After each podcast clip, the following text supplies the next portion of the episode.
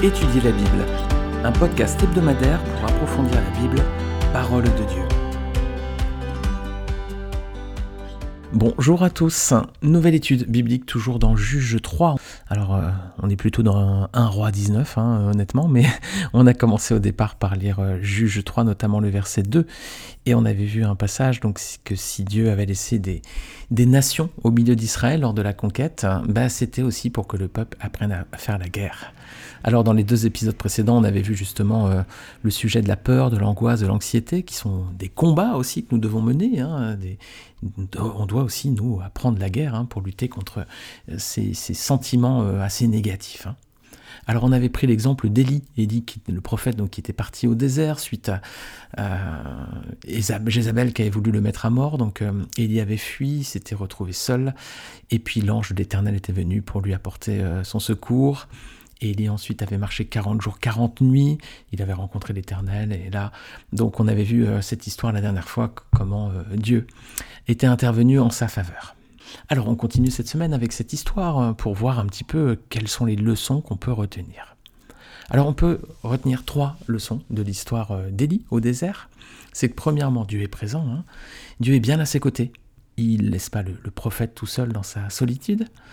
Ensuite, Dieu pourvoit ses besoins. Hein. L'ange lui apporte les aliments dont il a besoin dans le désert. Et puis, euh, ça va lui permettre de marcher 40 jours et 40 nuits. Et l'ange lui disait, le, chemin est trop long pour toi. Alors voilà, Dieu pourvoit aussi à ses besoins.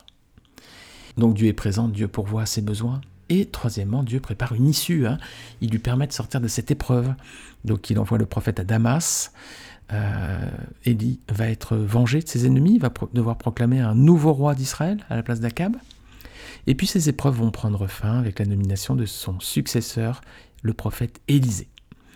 Alors ça nous montre aussi que si on passe par les épreuves, le Seigneur prépare aussi pour nous le moyen d'en sortir, les amis. Hein. Quand on est dans les épreuves, le Seigneur ne nous laisse pas, ne nous abandonne pas. Il ouvre une porte aussi pour qu'on puisse y échapper. 1 Corinthiens 10, verset 13.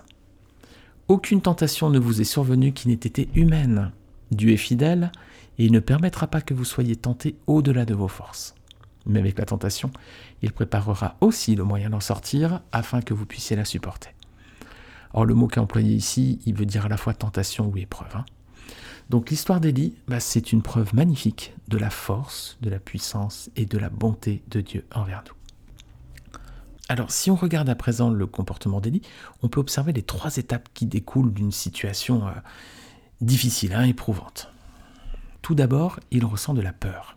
Et on peut le comprendre, hein, parce que dans son cas, sa vie était menacée par euh, Jézabel, hein, qui avait, donc, lui avait dit qu'elle voulait le mettre à mort. Donc tout d'abord, il ressent de la peur. Ensuite vient le découragement. Alors voilà, Élie est abattu. Il ne voit pas d'issue possible. Alors il s'enferme dans la solitude et il part tout seul au désert.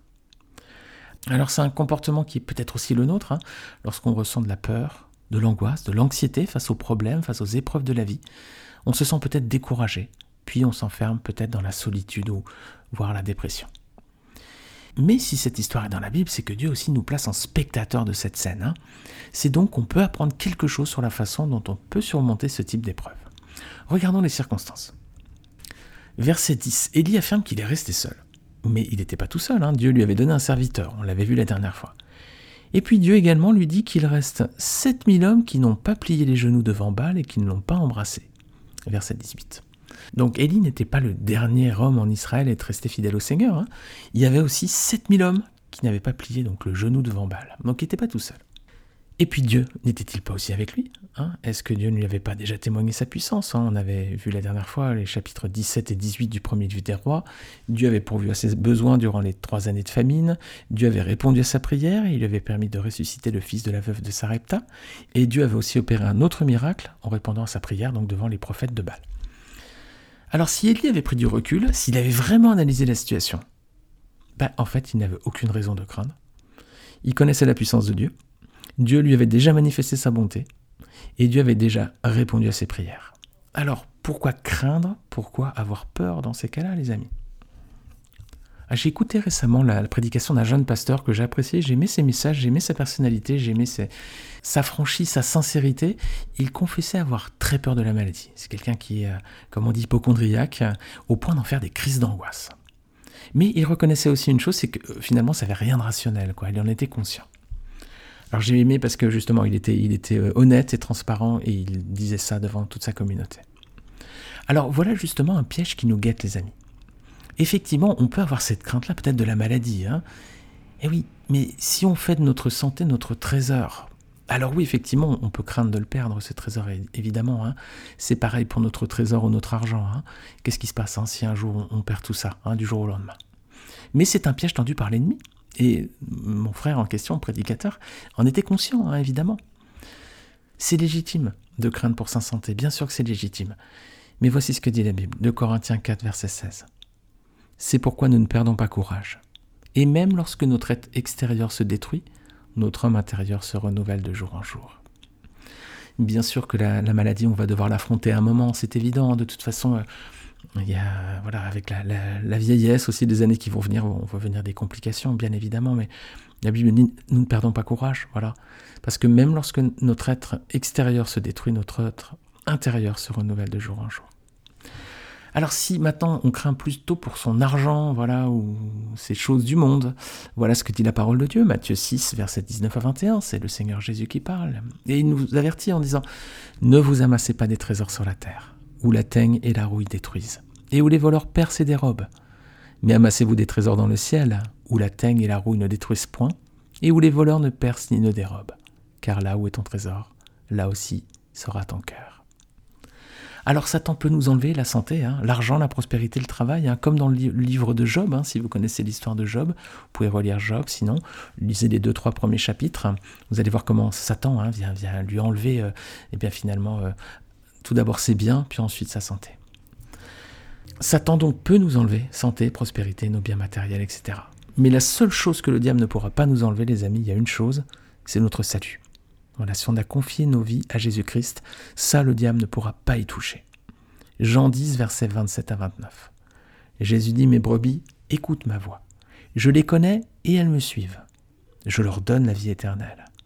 Elles ne périront jamais et personne ne pourra les arracher à ma main. Mon Père, qui me les a donnés, est plus grand que tous, et personne ne peut les arracher à la main de mon Père. Voilà les amis, apprenons hein, ne pas placer notre, trésor hein, dans notre santé, dans notre argent, dans notre travail. Et quand je le dis, je parle pour moi avant tout. Hein. Apprenons à placer notre trésor dans le Seigneur, de faire de lui notre, trésor. Alors, donc des situations complexes qui nous paralysent, on va devoir en affronter. Mais dans ces cas-là, plutôt que de laisser ces sentiments négatifs nous, manger la tête, hein, ou, nous vider notre, espérance, notre joie, on devrait plutôt considérer cette situation-là qui nous paralyse, on devrait la considérer, euh, l'affronter en fait, la considérer froidement, de façon très rationnelle en fait, bien la regarder en face et nous poser trois questions. Est-ce que cette situation vraiment tout l'air d'être angoissante? Rappelez-vous Élie, hein. pensait qu'il était tout seul, mais il y avait quand même 7000 hommes qui n'avaient pas plié genoux devant Baal. Est-ce que notre peur, du coup, elle est rationnelle? Est-ce qu'elle n'est pas exagérée? Rappelez-vous Élie, il avait peur pour sa vie, mais le Seigneur n'était-il pas avec lui? Il n'avait pas déjà répondu à sa prière Et finalement, est-ce que c'est vraiment l'Everest qu'on doit surmonter, les amis? S'il n'est pas tout seul, s'il y a 7000 hommes avec lui, et surtout si le Seigneur est là, il a déjà répondu à ses prières, est-ce que finalement c'est l'Everest qu'on doit surmonter? Si on regarde les situations qui nous paralysent hein, de façon très froide, hein, très rationnelle, et qu'on les analyse comme ça, on verra que parfois, finalement, alors qu'on pensait que c'était l'Everest ou l'Himalaya, bah c'est peut-être une colline en fait, peut-être même un dos. On s'en est fait une montagne, comme on dit en français, mais finalement c'était pas si dur que ça à franchir.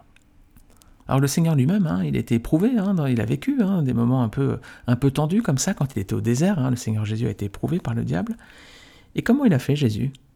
Ben, Il a répondu au diable avec la parole de Dieu. Alors voilà trois passages que j'aime relire lorsque je passe par les difficultés, lorsque j'ai peur de quelque chose. On va lire trois passages. Je vais lire tout d'abord le psaume 34. Alors c'est un psaume qui montre à quel point Dieu nous aime et comment il nous délivre. Alors il y a plusieurs versets clés. Il n'est pas très long, alors je vais le lire en entier parce que voilà, si vous n'êtes pas familier avec ce texte, vous allez voir que c'est un texte magnifique. Il y a quelques versets charnières à l'intérieur, mais je pense qu'on peut prendre le temps de, le relire entièrement. Psaume 34. C'est un psaume de David qui a connu les épreuves et les difficultés. David, hein, il a frôlé la mort plusieurs fois. Hein. il a vécu la, guerre aussi. Hein. Alors c'est un psaume de David qu'il a rédigé après avoir été délivré d'un danger. C'est un psaume de louange. de David lorsqu'il se fit passer pour un fou en présence d'Abimelech et qu'il s'en alla chassé par lui. Je veux bénir l'Éternel en tout temps. Sa louange sera toujours dans ma bouche.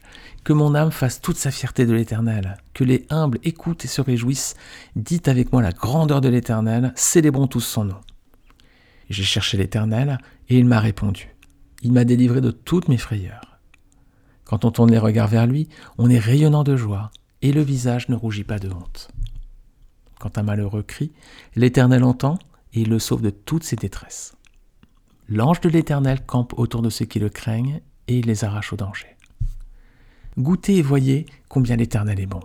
Heureux l'homme qui cherche refuge en lui. Craignez l'Éternel, vous ses saints, car rien ne manque à ceux qui le craignent. Les lions se connaissent la disette et la faim, mais ceux qui cherchent l'Éternel ne sont privés d'aucun bien.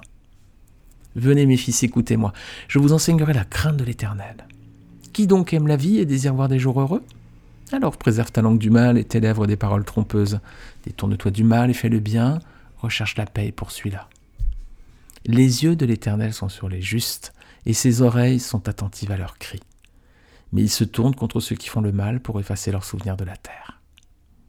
Quand les justes crient, l'Éternel entend, et il les délivre de toute leur détresse. L'Éternel est près de ceux qui ont le cœur brisé, et il sauve ceux dont l'esprit est abattu. Beaucoup de malheurs atteignent le juste, mais l'Éternel en délivre toujours.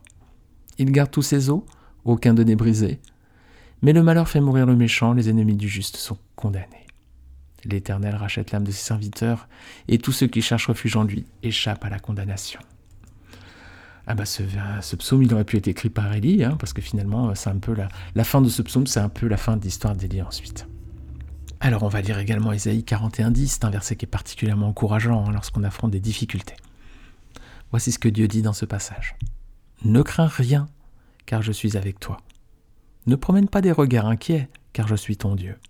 Je te fortifie, je viens à ton secours, je te soutiens de ma droite triomphante.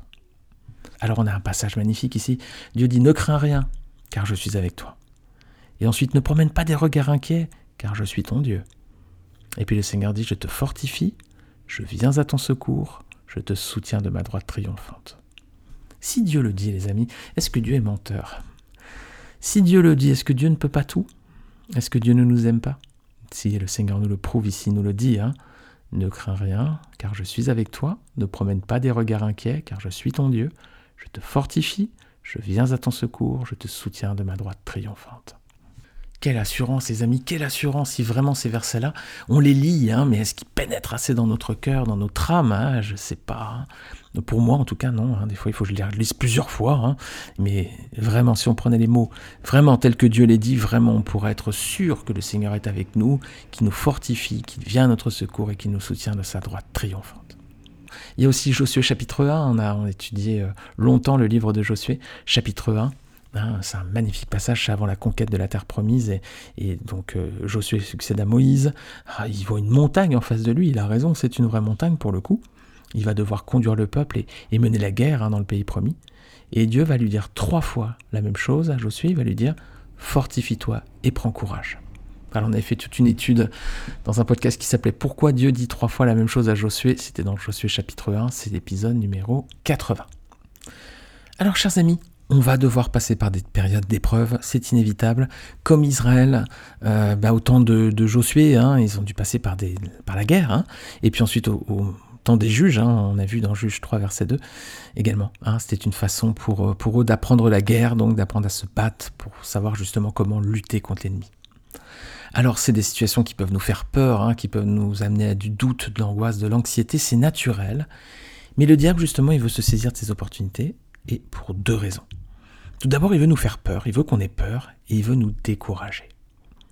Alors si nous-mêmes en réponse on se laisse aller à la peur, les amis, est-ce qu'on fait son jeu?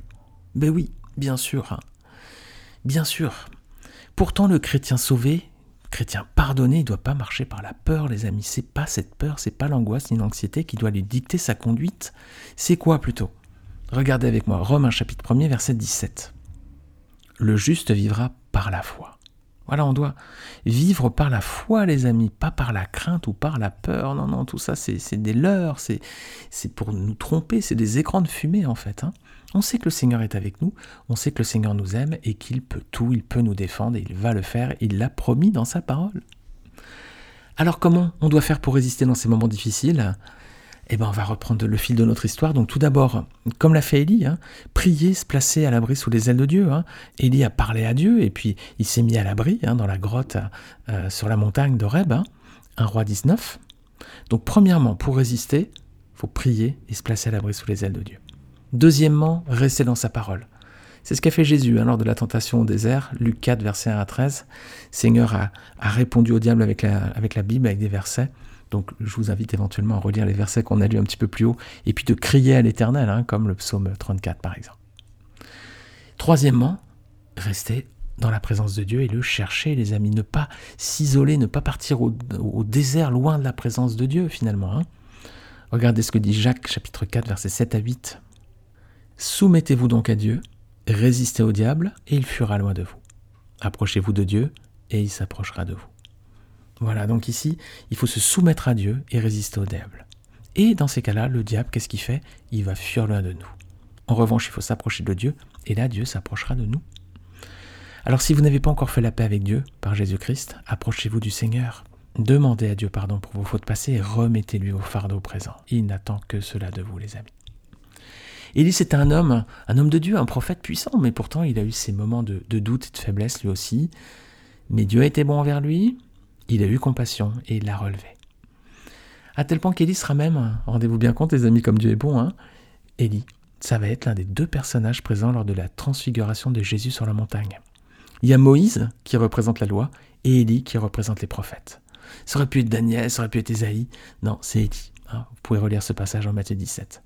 Alors merci Seigneur parce que le Seigneur ne nous abandonne pas face à nos peurs et à nos craintes. Il vient toujours nous en délivrer. Il a dit qu'il nous laisserait toujours une porte pour qu'on puisse s'en sortir. Et on a vu que le juste ne vivait pas par la crainte, mais il vivait par la foi. Voilà les amis, que le Seigneur nous aide, nous encourage par ces versets, par ces histoires, aussi bien celles d'Élie que celles des juges, pour justement que nous apprenions la guerre, nous apprenions à combattre et nous apprenions à terrasser l'ennemi par la parole de Dieu et par la foi en lui. Amen les amis, Amen. Alors on se retrouve la semaine prochaine pour un nouvel épisode. On va avancer un petit peu dans, le livre des juges. En attendant, je vous invite à, relire tous ces passages. Là, on est toujours dans le juge 3. Vous pouvez relire le chapitre. On va revenir dessus. Quant à nous, on se retrouve la semaine prochaine avec une nouvelle étude biblique. Si vous écoutez ces podcasts sur 10 euh, heures ou sur Apple Podcast, vous savez que vous pouvez laisser une note, vous pouvez noter ce podcast, ça le booste dans l'algorithme en fait, ce qui fait qu'il y a ensuite d'autres personnes qui peuvent le, voir, hein, parce que l'algorithme reconnaît qu'il y a des écoutes, reconnaît qu'il y a de l'engagement, et donc il le pousse un petit peu plus euh, aux autres auditeurs.